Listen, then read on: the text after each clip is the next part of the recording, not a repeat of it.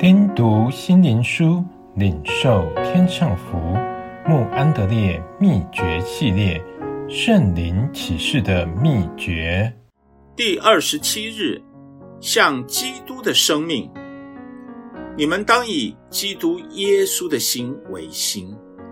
腓利比书二章五节。什么是基督耶稣的心？他本有神的形象。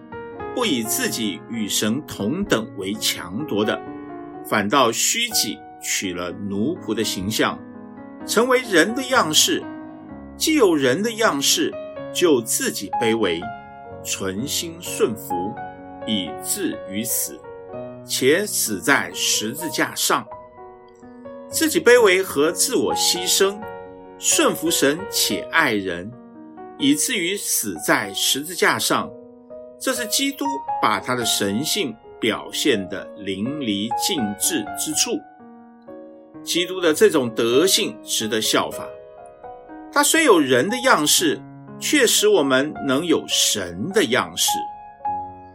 耶稣愿意这样忘我、舍己，使人得到救恩。这就是基督的生命。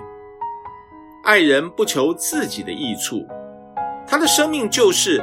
只求神的喜悦和人的蒙福，但愿没有人说这是办不到的，因为在人不能，在神凡事都能。我们恐惧战惊，为要成为基督的样式；我们立志行事，都是神在我们心里运行，为要成就他的美意。就如基督所说。这是父在我里面运行做成的，所以他也在我们里面运行做工。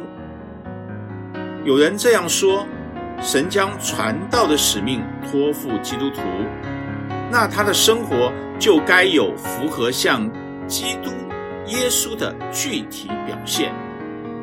只有将耶稣基督活出来，才能使心悔改的人了解他所传的信息。若干时日后，因我们不再将基督隐藏起来，宣教地区就将有人愿意为主而活。教会的目的就是要树立基督样式的标准，作为基督徒的楷模。基督徒也能在宣教地区如此做，并且说，效法我，像我效法基督一样。